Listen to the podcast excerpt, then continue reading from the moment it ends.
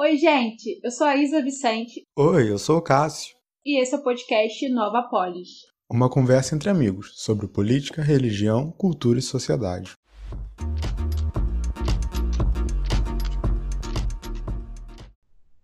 Aí, pessoal, bem-vindos de novo ao podcast Nova Polis. Estamos com um nome novo, espero que vocês gostem. Nós acabamos de gravar uma conversa muito interessante com o professor João Felipe Cury sobre social-democracia, estado de bem-estar social. Você é social-democrata, Isa?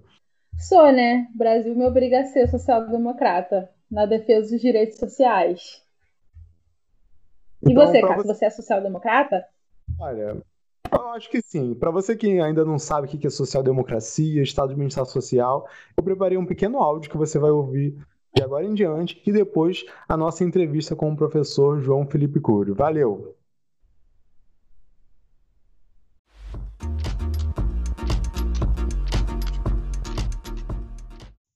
Para falar sobre a social-democracia, a gente precisa entender que o que a gente tem hoje como pensamento social-democrata é fruto de um processo histórico. Então a gente precisa voltar um pouquinho no tempo, voltar para dias onde um espectro rondava a Europa.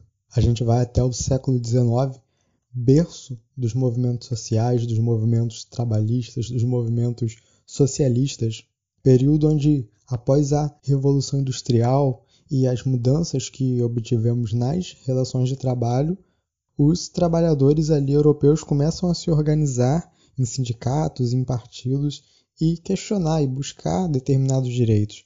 E ao mesmo tempo há um retorno sobre isso.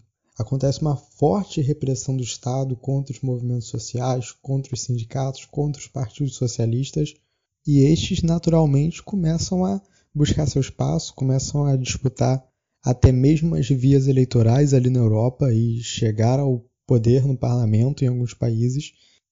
E dentro desse caldeirão social que é a Europa do século XIX, a gente tem o surgimento ali da primeira organização internacional de trabalhadores, a chamada Internacional Socialista, a famosa Primeira Internacional, onde se fazia um forte debate sobre qual seria a atuação desses partidos que representavam a chamada classe operária após chegar ao poder. Nós tínhamos ali nomes como Marx, Engels, Bakunin, que viam a democracia como uma esfera limitada, como uma espécie de teatro burguês e defendiam a via armada, a via revolucionária, a tomada de poder pela classe trabalhadora, a tomada dos meios de produção e a criação ali de, do chamado Estado socialista, do socialismo utópico, visando realmente o comunismo e outros processos que a gente veria melhor em prática no século XX.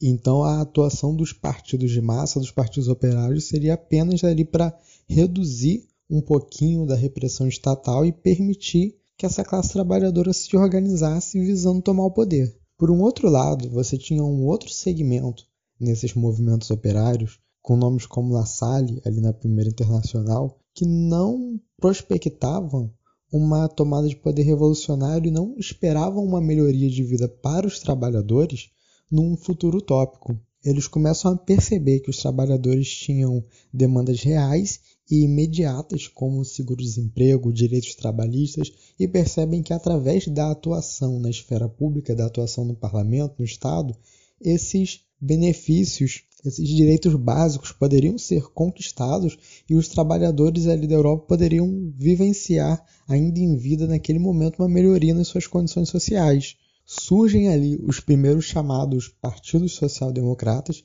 que buscavam, através da democracia, das vias eleitorais, chegar ao poder, conseguir essa distribuição de direitos e das riquezas para os trabalhadores. Então começa a se desenhar uma separação ali no movimento socialista, onde de um lado você tinha o braço revolucionário, o braço que não acreditava na democracia como forma de buscar uma vida melhor para a classe operária, e do outro lado começa a nascer o braço social-democrata, que, ao contrário da ala revolucionária, valoriza a democracia e, inclusive, luta pela ampliação do sufrágio, pelo direito universal ao voto, pois essa seria uma maneira da classe trabalhadora ter autonomia e eleger os seus representantes.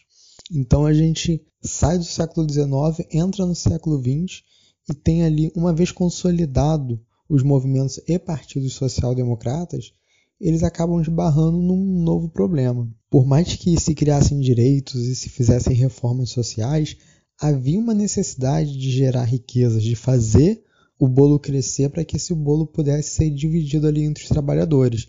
E eles não podiam lançar mão da economia planificada, das ideias econômicas que estavam sendo projetadas no mundo socialista revolucionário, mas também não se viam ali representados no pensamento econômico liberal que era vigente nas democracias ocidentais. Porque naquele tempo se pensava assim: o Estado não pode intervir na economia, o Estado tem que ser um mediador neutro, ali a mão invisível do mercado, o próprio mercado tem que se autorregular, tudo vai ser uma maravilha.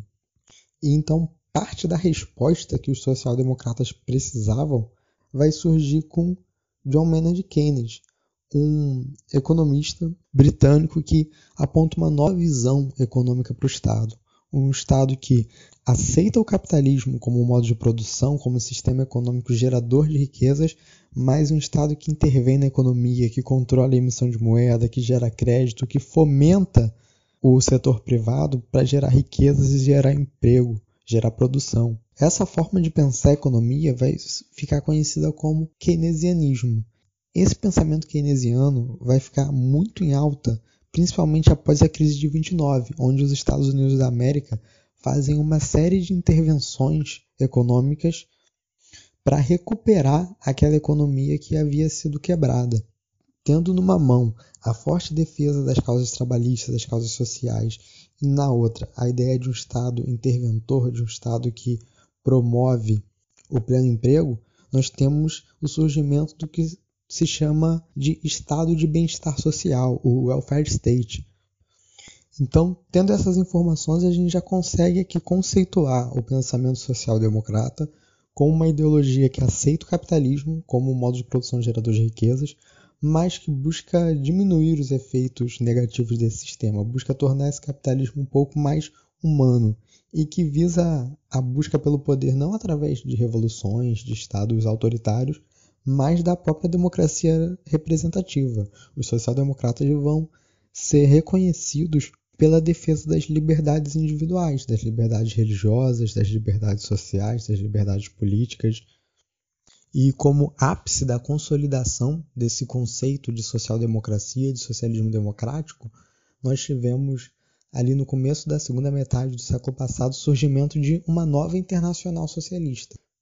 Nessa nova organização, diferente daquela do século XIX, já não se discutia o medo de a, a forma de chegar no poder. Era consolidada a ideia de que a democracia era a única via aceitável.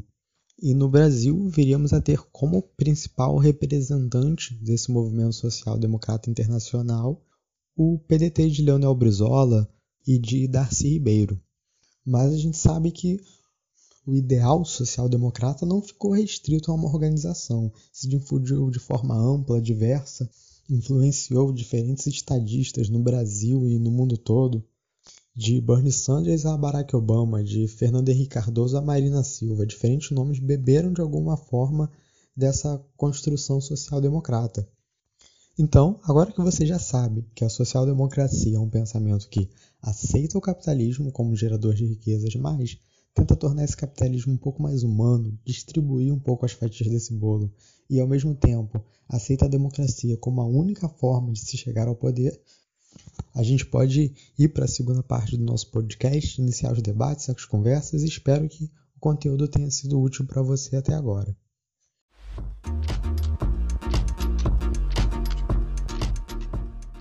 Oi, pessoal, tudo bem? Hoje a gente tem uma presença ilustre aqui no nosso podcast, no nosso podcast para falar da social-democracia.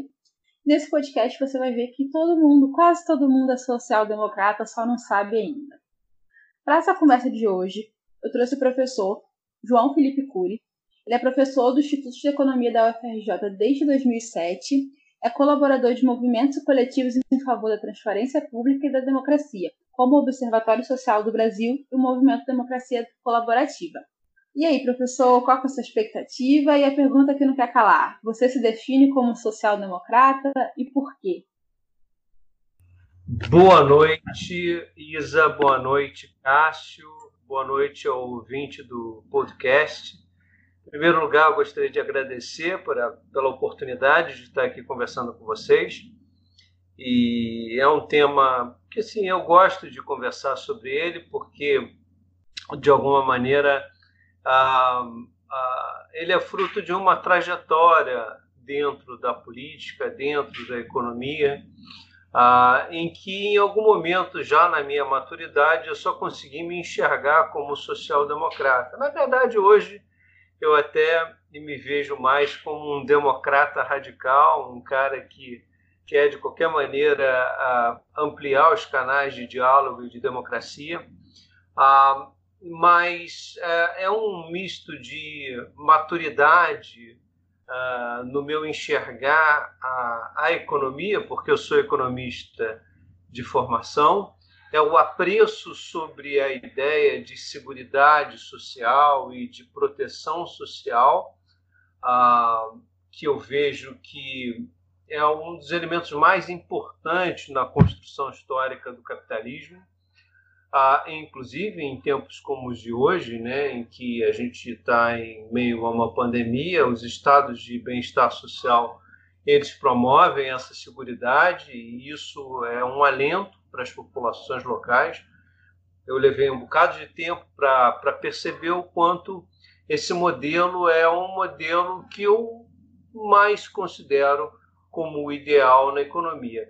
Nada é perfeito, Claro, cada sistema tem os seus problemas, cada ideologia tem as suas qualidades e os seus defeitos, mas eu entendo como economista que o problema econômico ele tem que ser enfrentado como contexto dependente.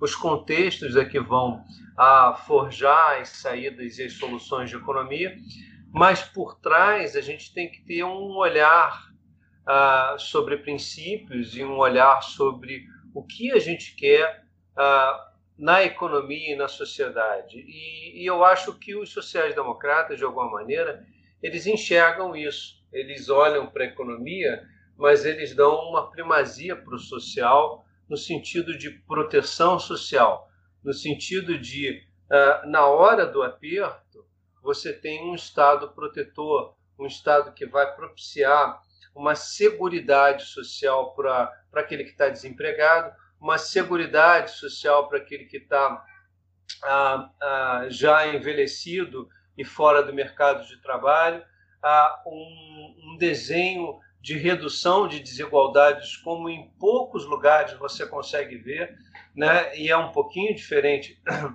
do, do socialismo real e do comunismo, ah, em que você procura de, de alguma maneira, ao dirimir o conflito entre as classes, você eliminar as classes. Isso não existe na social-democracia. Social-democracia está dentro do sistema capitalista, mas com uma perspectiva mais reformadora, no sentido de o Estado ter uma presença importante, mas o Estado ele não é também esse todo poderoso. Tanto é verdade, e eu também me, é, gosto dessa perspectiva da social-democracia, social-democracia sueca, ela é típica nesse sentido. Ela promove muita competição, ela tem grandes empresas ah, globais, tem ah, muita produtividade, enfim, dá para conciliar a social-democracia com aquilo que é o, o, o, elo e o eixo mais dinâmico do capitalismo moderno.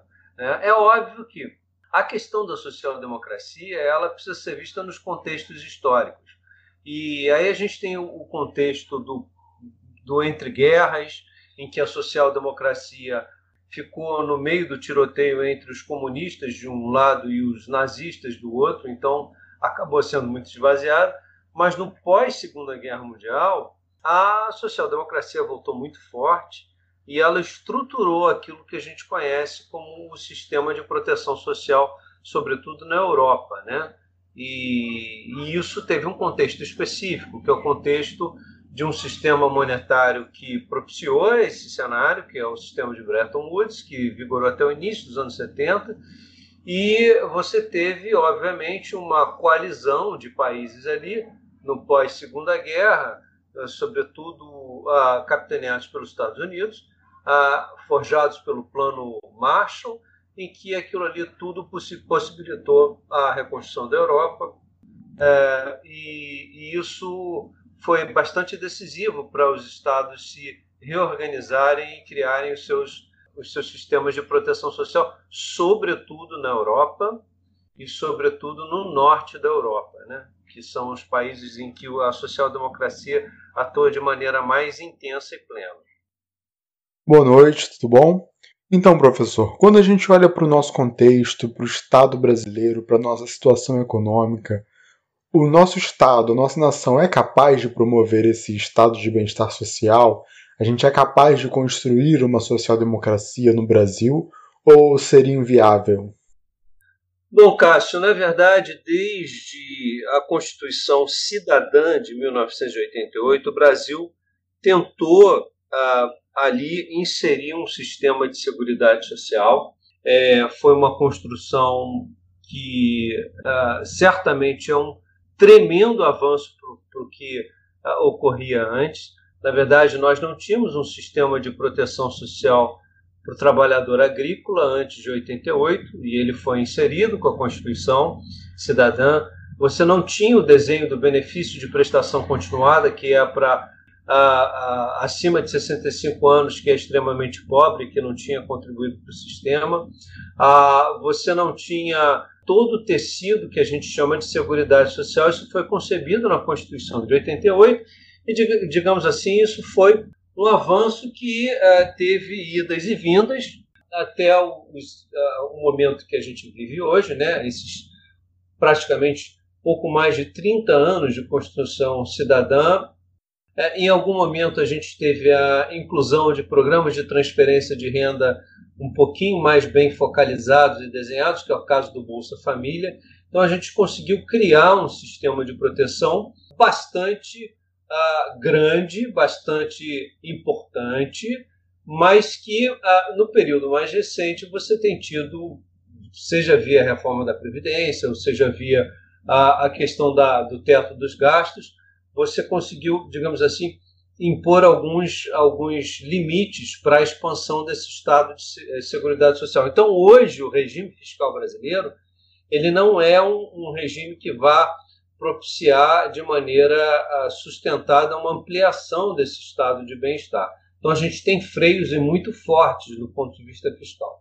Mas isso aconteceu antes da pandemia. Agora, em tempos de pandemia, o próprio Congresso reconheceu que é um período de exceção, um período excepcional, e a gente está efetivamente com a, a, a questão orçamentária, o regime fiscal completamente flexibilizado.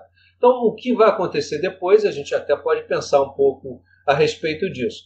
Mas, pensando no pré-pandemia, a gente estava ah, certamente com uma situação em que havia freios fiscais muito fortes para, digamos assim, ah, uma expansão para que a gente chegasse a uma universalização da Seguridade Social no Brasil.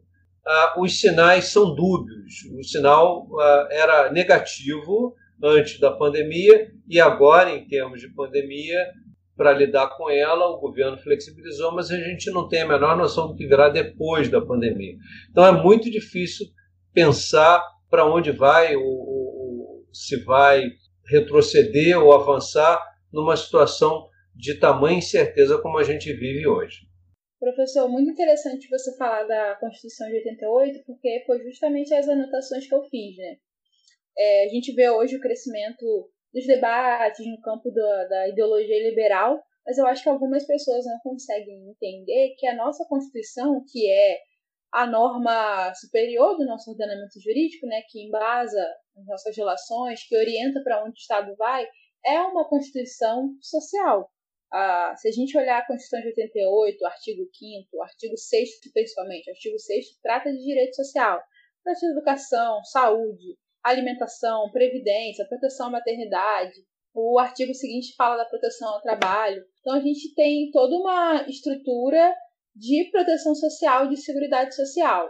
E aí o que eu tenho visto é que muitas pessoas querem é, implantar ou disseminar ideologias no Brasil sem considerar essa base constitucional que a gente tem, né? Nossa Constituição não é apenas ali é, uma, é, cinco linhas falando ah, você é livre, não ela vem, ela consolida direitos de segunda geração, né, que são direitos sociais. Então, ela impõe ao Estado uma série de obrigações, de compromissos, e tem vários instrumentos, né, é, dentro da, da, da própria Constituição para você fazer garantir esses direitos. Eu vejo muito na minha área é a judicialização da saúde, né? As pessoas às vezes precisam de um atendimento clínico, de um remédio e elas processam o Estado porque o Estado é obrigado a fornecer esse, esses itens emergenciais. Então, a gente tem essa estrutura. O que você falou foi muito interessante sobre o regime fiscal que, que foi aplicado né, que, é, no Brasil nos últimos três anos, com as PECs, com as reformas. E só que a pandemia ela escancarou tudo isso de novo, né? Escancarou a necessidade de um Estado que, que literalmente chega junto, né? A gente teve na, na, nas últimas semanas o debate da renda básica emergencial e também é, no, no, no, nas partes mais altas da sociedade a gente vê também subsídio, empréstimo juros baixos, coisas que a iniciativa privada muitas vezes não, não faz de maneira que seja acessível às pessoas em períodos complicados. Então, eu acho que para a gente entender Brasil, a gente tem que entender que o Brasil a gente olhar para a Constituição, é um país social-democrata. Sim, em tese, deveria ser. Eu acho que quando está lá nos nossos objetivos é, acabar com a pobreza, reduzir desigualdade, isso já quer dizer muita coisa. Eu acho que o debate ideológico vai ser como vai ser feito, mas que tem que ser feito, não tem para onde fugir, né? É, é verdade, Isa. É, e o debate ideológico, no final das contas, é, eu respeito muitos amigos meus que são liberais e eles têm uma visão em relação à pobreza que é muito convergente até em, em vários aspectos. Agora, a forma de como é, resolver o problema da pobreza aí tem a ver com os desenhos de políticas públicas. Muitos desses amigos meus liberais até é, estão por trás de, é, do desenho do Bolsa Família, por exemplo, que é um desenho muito bom é, de política pública. Então, é, acontece que o que a gente vinha observando antes da pandemia era, nos últimos três, quatro anos, sobretudo, a, um avanço do discurso do liberalismo econômico é, aqui no Brasil e que no período mais recente até um pouco mais radicalizado justamente para os, é, em relação aos liberais mais fiscalistas, né? Os liberais de Estado mínimo, os liberais de, é, enfim, de uma presença muito pequena do Estado na economia. E eu entendo que de alguma maneira é, politicamente eles estavam com, com, ganhando força houve uma série de aprovações de emendas à Constituição para fazer aquilo que você estava sugerindo. Na, na verdade, você uh, apontou muito bem que a Carta Magna ela, ela é, ela, ela tem esse cunho social, uh, mas justamente uh, os, então isso era visto pelo Constituinte, mas os, os parlamentares das últimas legislaturas é, em consonância com o, os projetos políticos hegemônicos em curso, estavam repactuando ideias a ponto de gerarem reformas e, e, e propostas de emendas à Constituição para que, de alguma maneira, você flexibilizasse essa, a, a, esse caráter social da própria Constituição de 88. E só que eu entendo que a pandemia trouxe uma nova percepção, sobretudo para o povo brasileiro e, sobretudo, com um olhar comparado com o que se vê no mundo. É, sobretudo no mundo uh, que aparece mais aqui, nos Estados Unidos, por exemplo, que são um caso muito típico. Uh, uh, em tempos de pandemia, ter o SUS é uma benção. É essa a verdade que a gente precisa dizer. É, em tempos de pandemia, você ter hospital público é, com atendimento de alta complexidade é uma benção, é muito importante. Ah, e, e, de alguma maneira, nos anos recentes, é, essa ideia estava sendo muito fragilizada. Tinha gente que era é, claramente oposta à ideia de se ter o, manter o SUS ou coisas do tipo.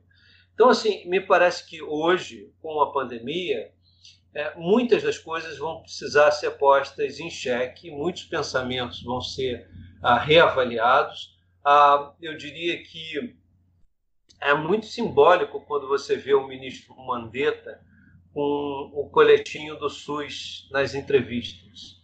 É, eu acho que ali está um pouco desse estado de bem-estar, da nossa segurança, da Constituição Cidadã e de, todo, de toda essa construção que foi feita nos últimos 30 e poucos anos no Brasil e que, por uma série de razões, nos três, quatro últimos anos, vinha sido muito prejudicada, seja pelo regime fiscal, ou seja por essas reformas que eventualmente asfixiavam do ponto de vista orçamentário, o orçamento público,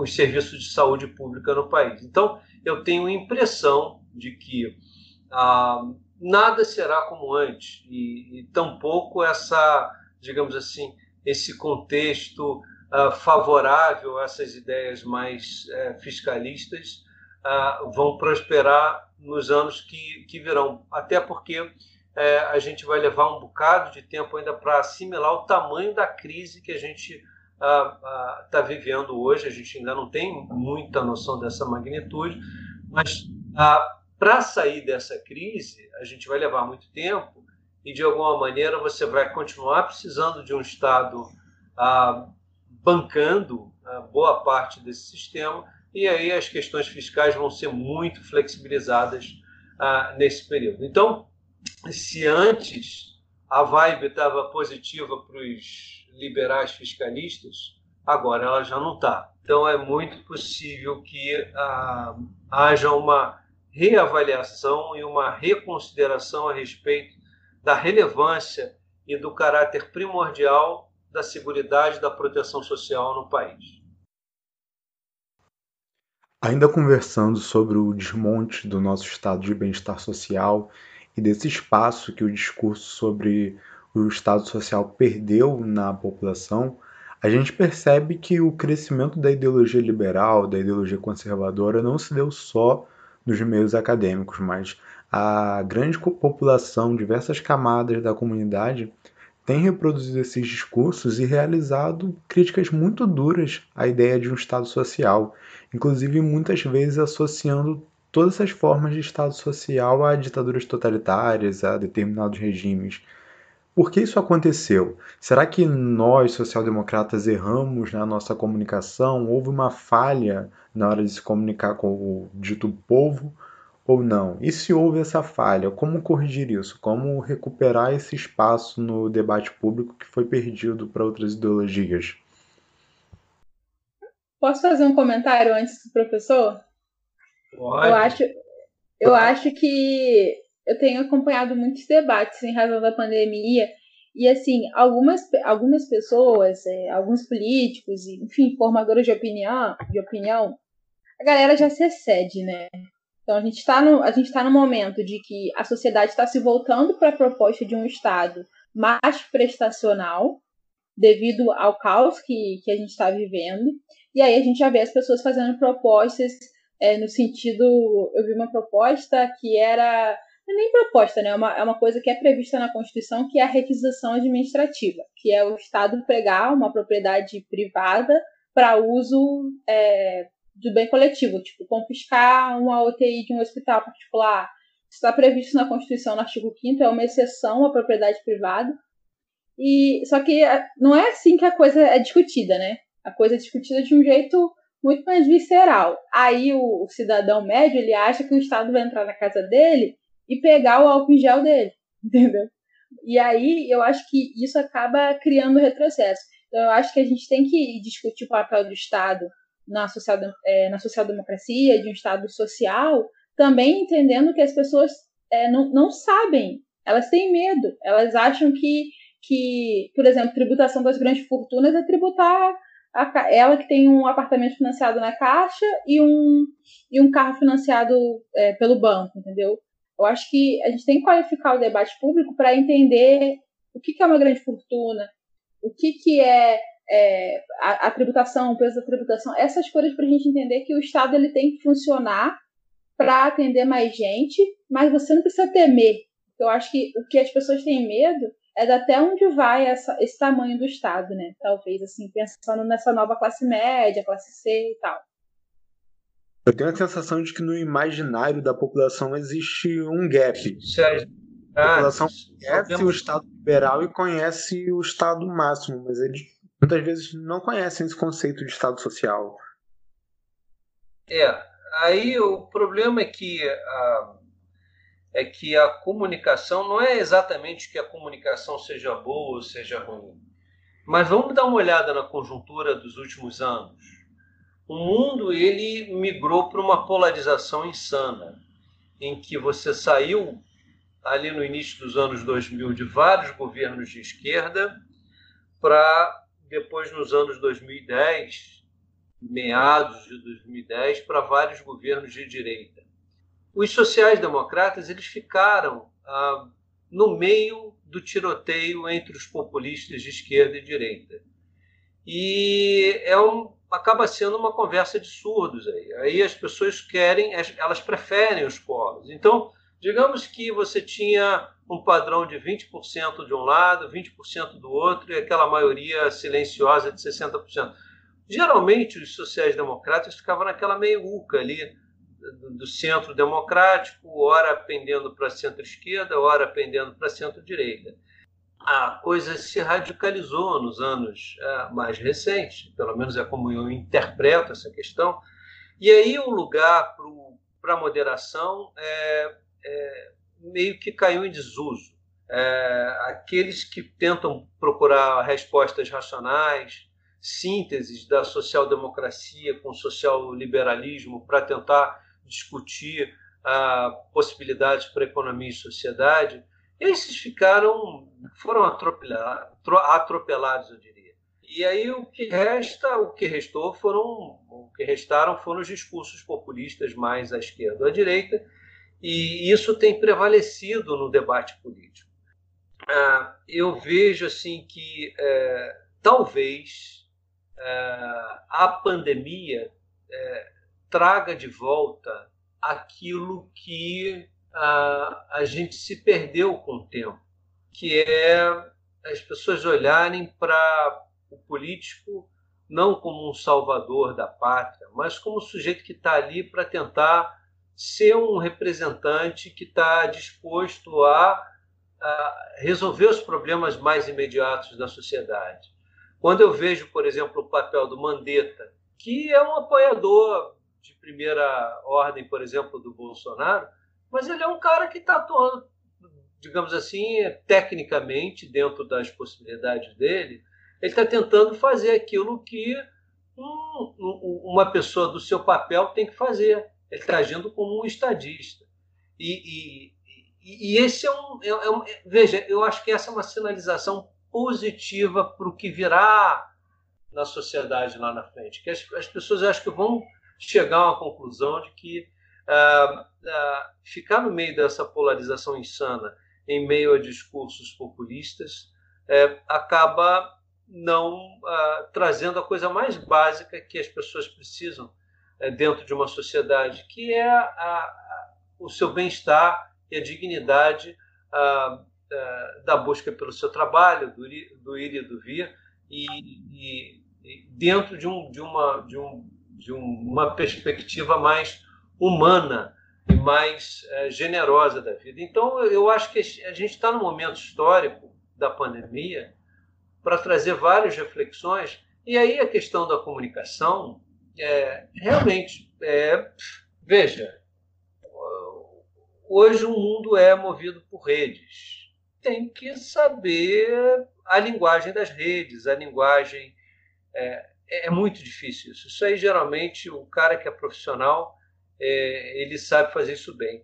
Mas, infelizmente, é, Isabela e Cássio, eu temo que é, você tenha que uh, sucumbir, você acaba sucumbindo àquilo que a gente chama de fake news, né? porque o que mais eu vejo nas redes são meias verdades, portanto, mentiras, e também mentiras inteiras.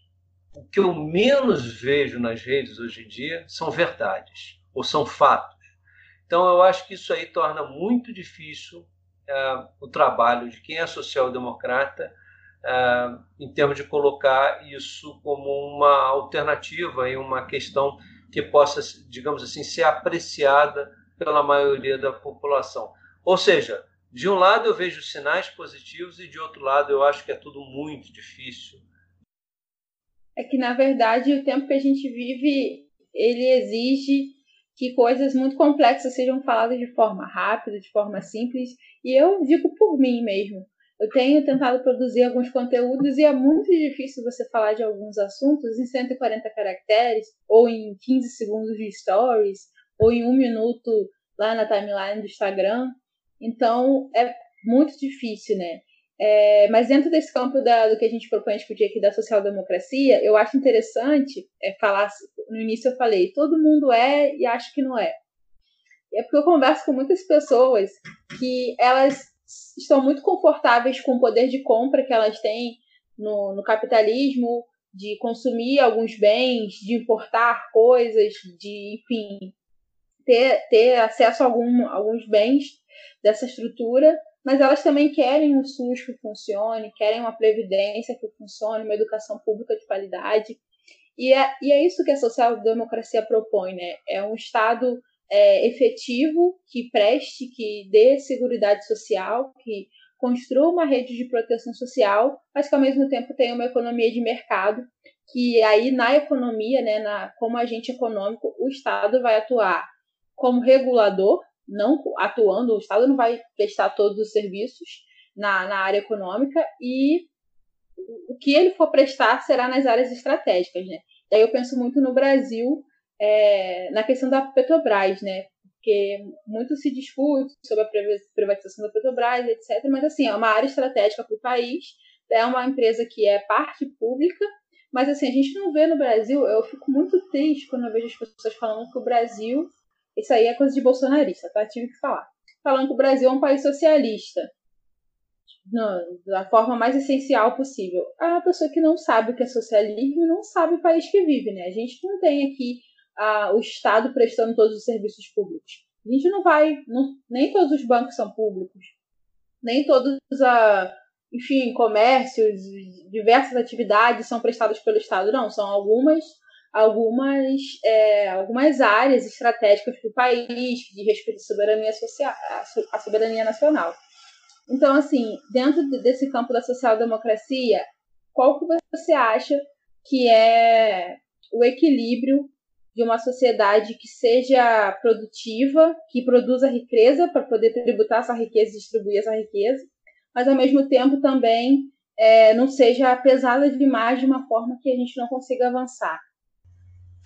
Bom, aí tem a ver com o financiamento da, da, da, proteção social, né? Aí é o outro lado da história, que é um lado importante também. E que aí, é, em todos, todas as democracias maduras que adotaram a social-democracia, a gente vê uma coisa muito interessante, que é um princípio que é comum, é, que é comum a todos, todas essas democracias, que é o princípio da progressividade. Você vai ver que em todos é, todas essas democracias maduras, há um sistema de uh, tributação progressiva da renda, da renda. Presta atenção que é diferente do nosso caso, que a gente tem uma tributação aqui toda esquisita aqui no Brasil, é, e a gente tem impostos em cascatas, e aqui a gente não tem um, um imposto sobre a renda uh, tão importante assim os impostos são progressivos, quem pode mais paga mais, e então você tem a sua principal fonte de arrecadação de tributos para poder então ser canalizada para manter o estado de bem-estar social. Isso de um lado. Agora, de outro lado, é, muitos desses países trabalham com, é, você usou o termo regulação, com boa regulação, aí são os aspectos microeconômicos. Você pode ter boa regulação, você pode ter desburocratização e você pode ter trabalhos que estimulem a competitividade uh, muito grande. a regulação ela vai atacar uma coisa muito importante, quer dizer, a estrutura de mercado, a questão da concorrência. O capitalismo ele é movido por isso, por concorrência, por, enfim, produtividade.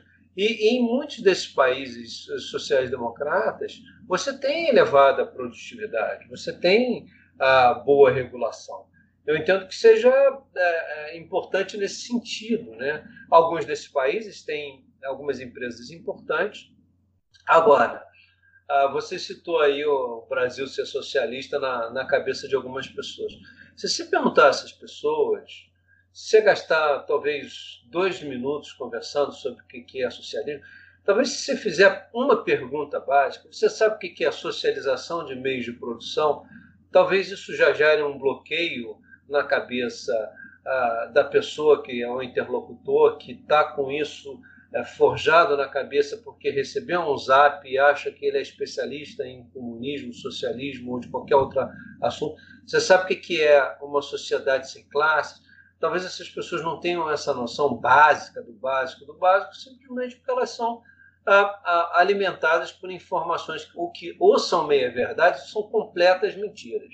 Então, a, a, a, essas pessoas a gente tem que ter muita paciência, muita mesmo. É um exercício. Eu, como professor, tento sempre ah, nesse exercício de ao menos confrontar. Vem cá, mas que é isso que você está falando? É, você me considera socialista ou você me considera comunista? Por quê? Eu, eu só confronto a, até a pessoa reconhecer que ela estava fazendo um julgamento equivocado. Então, mas isso volta à questão do, do Cássio, é que tem a ver com a comunicação. É muito difícil você sucumbir. Para mim, para mim, o Twitter é, é, pode ser divertido, o Facebook às vezes é, às vezes é um saco. Cara, mas o WhatsApp é a maior praga da humanidade para compartilhar conteúdo, é, conteúdo falso. É pesado. E eu acho que a gente está atado nesse momento. Enquanto a gente não conseguir desconstruir, gerar cavalos de Troia que entrem nesses milhões de grupos aí que compartilham isso, vai ser muito difícil. A gente ainda vai viver tempos muito difíceis. Então eu vou usar essa deixa aqui, né, para enfatizar mais uma vez o conceito de que a social-democracia é uma doutrina política que aceita o capitalismo como modo de produção, criador de riquezas, mas que busca humanizar esse capitalismo, tornar ele mais distributivo. Sendo assim, a gente conclui que o Brasil não é um país socialista, ainda que você receba no WhatsApp um vídeo te dizendo e tentando te provar com todas as letras isso. É importante dizer também, pessoal, que é muito interessante, e é isso que o nosso, nosso podcast se propõe, a gente vai amadurecer isso, a gente discutir alguns conceitos básicos. Sabe, como o professor disse, o que é socialismo, o que é comunismo, o que é social-democracia? A social, na, como o Cássio falou, na social-democracia é concebível uma economia de mercado. Por quê? Porque não se busca a, a coletivização de todos os meios de produção na social-democracia está ok os meios de produção, alguns meios de produção, estarem na propriedade privada. numa utopia, ou no socialismo, ou no comunismo, não. Geralmente a maioria dos, dos, dos meios de produção estão estatizados, coletivizados. Então, isso é o tipo de coisa básica que eu sei por quê, porque eu tinha um professor muito marxista e ele falava isso o tempo todo e ficou na minha cabeça. Para me doutrinar, não, mas para eu saber, quando alguém estiver falando que é marxismo, eu saber que é diferente do que eu vivo hoje, por exemplo, porque as coisas não são todas é, socializadas. E eu vejo muito, eu tenho muitos amigos que são, alguns amigos que são socialistas, mais revolucionários, eles implicam comigo, né? Você é social-democrata, você é reformista, você não vai chegar a lugar nenhum.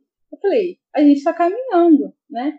Porque se a gente também não fizesse nada enquanto social-democrata, na garantia dos direitos sociais, a gente estaria bem pior. É, é, o que eu tento sempre conversar. Porque o social, a social-democracia ela não se propõe a fazer uma, uma ruptura revolucionária. E eu acho que essa é a grande, grande diferença, e até a diferença no sentido de ter uma preservação muito forte das instituições democráticas, das liberdades individuais. Isso cabe dentro da social-democracia.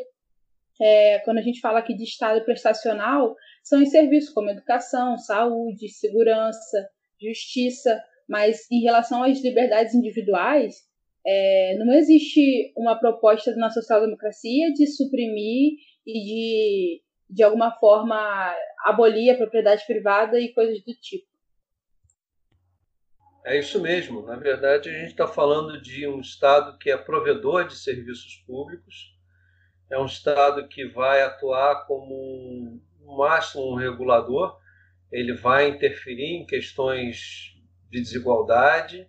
Se você olhar a questão das desigualdades de gênero, as desigualdades é, de outras naturezas, sobretudo nos países nórdicos, você vai ver que houve políticas públicas reparatórias muito fortes para isso. Então, é com esse olhar que a gente fala da social-democracia, não é? E, e, tudo pactuado dentro do, dos trâmites democráticos, tudo pacificado por parlamento, por executivo, não tem absolutamente nenhum flerte com o totalitarismo do, do socialismo real do século XX, que foi um fiasco por causa justamente da, da, da, do cerceamento de liberdades básicas. Então, é, liberdade é uma liberdade, a liberdade a, a, em todos os aspectos mais básicos da, do que a gente chama das democracias liberais, aí o termo é mais amplo de democracia liberal, e, e não tem absolutamente uh, nenhuma relação direta com os regimes socialistas que foram concebidos no século XX. Então, uh, se quiser olhar para o que é social-democracia, enxergue alguns países tipo Noruega, Suécia, Dinamarca, você pode olhar um pouquinho a França, pode olhar os países da Europa em geral. É, eu, hoje eu estava ouvindo uma, justamente uma professora que é especialista em bem-estar. Ela está na Itália e ela está me contando, estava contando sobre como é que a Itália está lidando com os efeitos do, do, coronavírus e aí é muito claramente olha, é o estado de bem-estar social que está segurando as pontas aqui. Então, é, e é o estado de bem-estar que vai segurar as pontas no Brasil de alguma maneira talvez segure melhor ou o pior, nós não sabemos, vamos aguardar um pouquinho mais, porque a gente também depende de muitas decisões políticas ainda em curso aqui no Brasil. Professor, é, uma dúvida. Você falou muito do, dos exemplos de social-democracia na Europa, que são países é, menores. E aqui eu estou fazendo papel de advogado do diabo, porque quando eu falo que sou social-democrata é o que todo mundo me fala. Mas isso não dá certo no Brasil, porque o Brasil é enorme, Brasil é América Latina e etc e tal. E assim, como que você vê é, os maiores desafios para a gente consolidar a nossa Constituição, como a gente já falou no início, é uma Constituição que é de um Estado social. É, qual é o desafio, os maiores, as questões que você vê para a gente avançar nesse modelo de, de Estado aqui no nosso Brasil grande, enorme, com dimensões continentais? Essa é uma pergunta difícil, mas eu. eu, eu se não quiser direto... responder, se não quiser, a gente não, corta, tá? Eu acho que tem um ponto que é pacífico, que é o nosso federalismo. Eu acho que se a gente não fizer um novo pacto federativo, muito dificilmente é, a gente vai conseguir avançar na ponta do sistema, que são os estados e municípios, que justamente por causa dos, desenhos de regime fiscal, é, isso é, tem se tornado muito problemático na ponta do sistema.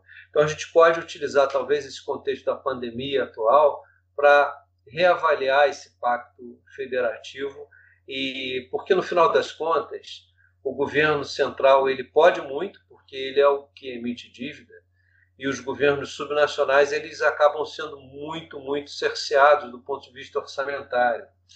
E, isso precisa ser revisto, na minha opinião. Esse é um calcanhar de Aquiles da, da nossa Constituição de 88, é o nosso federalismo.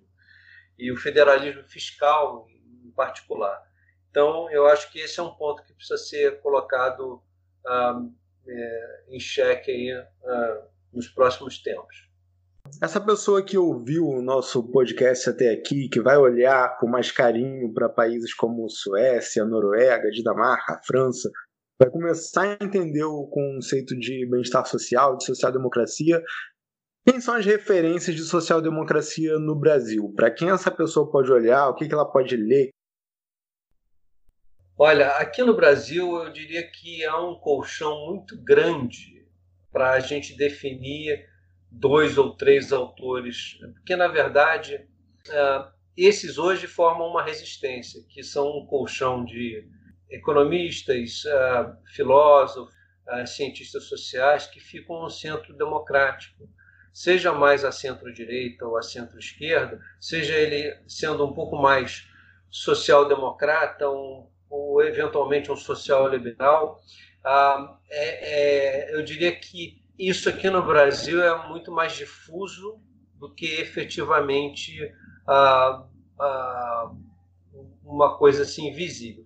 O que eu posso te dizer assim é que olhando para os 30 anos após a redemocratização, eu te diria que a gente conseguiu ter um mínimo de normalidade democrática nos governos do Fernando Henrique e do Lula sobretudo Lula 1.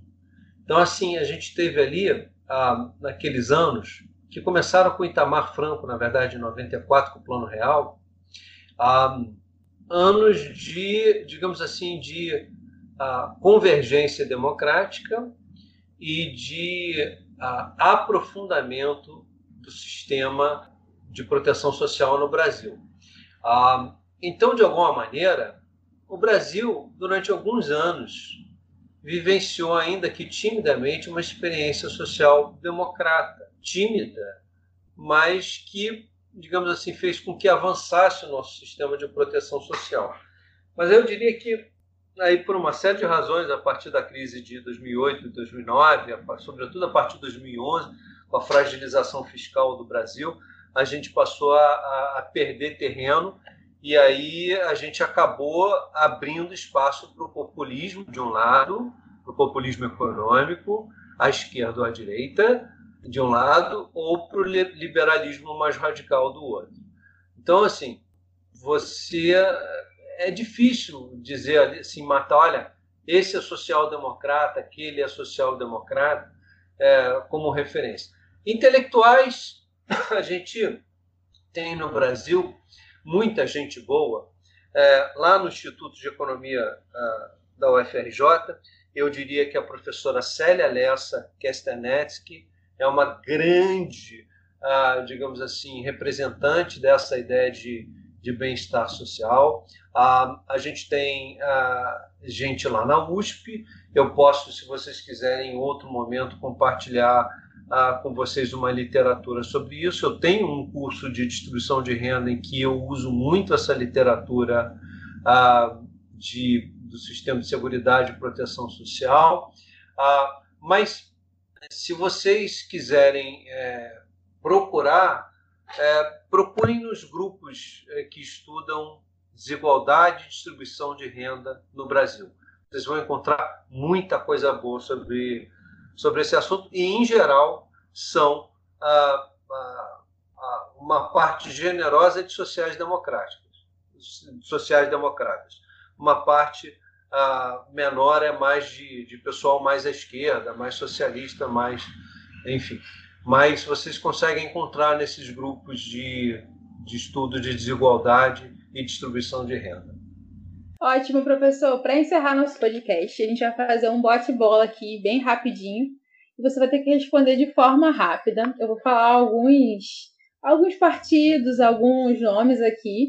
Você vai ter. Eu sei que é difícil para o senhor, que é acadêmico, falar uma resposta sucinta, mas assim, é uma, é uma brincadeira, né? É, para a gente poder tentar fazer a galera visualizar um pouco a social-democracia no Brasil. Vou falar o nome de algumas personalidades políticas, presidenciáveis, enfim. E aí é, o senhor pode responder se é social-democrata Nutella ou raiz, tá bom? Mas é só isso, tá. não vai poder dizer mais nada. Vou começar aqui. É, FHC, social, é social-democrata raiz ou Nutella? Olha, olhando para o passado e presente, eu vou colocar como raiz. Mudei Daciolo. de opinião na minha vida. Daciolo. Daciolo? Ah, ele não é, eu não faço a menor ideia do que ele seja. Ele é, é o caos. Aécio Neves. É, ele é muito oportunista. Mas eu diria assim, bom, eu não, eu não prefiro não falar, eu não gosto. Tabata Amaral.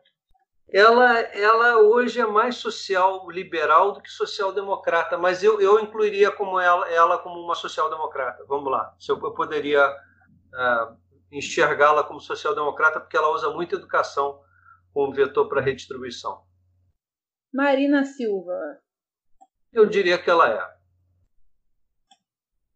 Embora Muito seja um ambientalista, né? aquela coisa toda da. Ela se define como sustentabilista, né? Mas eu acho que ela é sim, pelos programas dela. E para encerrar esse bate-bola, é o PSDB, que é né, o Partido da Social Democracia, como diz sua legenda. É social-democrata? Você acha que ele representou ou representa hoje um campo válido da social-democrata, da social-democracia, ou a social-democracia está mais nos partidos como o PDT, representado pela figura do Ciro, o PSB, na rede, nos partidos mais do campo do centro-esquerda?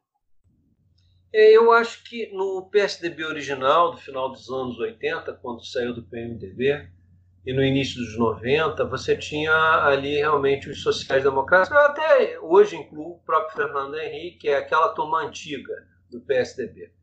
É, eles eram sociais-democratas nesse, nesse sentido mais é, amplo da palavra. É que o governo Fernando Henrique acabou sendo mais um governo social, ah, para muitas coisas, social liberal. Então, tem um pouco disso na avaliação, e por isso que eu digo que não é exatamente.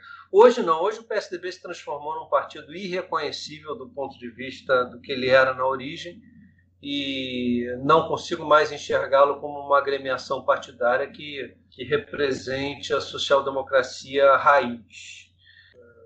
Por incrível que pareça, eu considero o primeiro governo do Lula o experimento mais próximo da social-democracia que o Brasil teve. É, e eu diria que o do Itamar Franco também foi bem próximo disso. É, e hoje você tem partidos aí do centro que tem alguns sociais-democratas e sociais-liberais nos partidos. É o caso do Cidadania, da Rede. No PDT, menos, é mais o pessoal mais trabalhista, é uma coisa mais é, difusa. É, enfim, é difícil qualificar. Não tem hoje um partido no Brasil que seja um partido social-democrata assim, assim, puro sangue, né? Não tem. Entendi, Entendi professor. É, obrigada pelas respostas. Foi muito bom a nossa, a nossa conversa aqui. Eu acho que com esse, essas considerações as pessoas já conseguem visualizar melhor no, no campo da social-democracia, quem poderia ser, quem, o que é uma proposta social-democrata, na verdade. Né? Eu acho que a gente pode visualizar melhor com o papo que a gente teve aqui. E Cássio quer falar alguma coisa para a gente concluir? Quero falar. Na verdade, eu quero deixar uma indicação. Um livro, na verdade, um ensaio, chamado Na Batalha contra o Coronavírus Faltam Líderes à Humanidade. Foi publicado esses dias pelo Yuval Harari, autor do Sapiens, Uma Breve História da Humanidade. Acredito que muitos conheçam e gostem desse livro. Vale a pena, é bem curto, é uma leitura rápida e vai fazer um debate muito importante sobre as grandes lideranças da humanidade nesse momento de pandemia. Vale a pena. E muito obrigado ao professor João por essa conversa muito gentil. A gente pôde esclarecer um pouco mais os conceitos da social-democracia. Obrigado a Isabela, que está de novo aqui comigo, e obrigado a você que ouviu a gente até aqui. Um abraço. Um abraço, gente. Fiquem em paz. Que Deus os abençoe, viu? Tá bom. Tchau, galera. Obrigado, professor, pela, pela participação. A gente está muito grato e espero que seja um podcast aí para a galera aprender e saber mais. Você quer deixar alguma rede social para seguir, que você produz conteúdo, alguma indicação de, de algum trabalho seu? Pode falar aí para a galera te acompanhar nas redes ou algum artigo, qualquer coisa que você queira indicar, ah, se, se for seu ou não.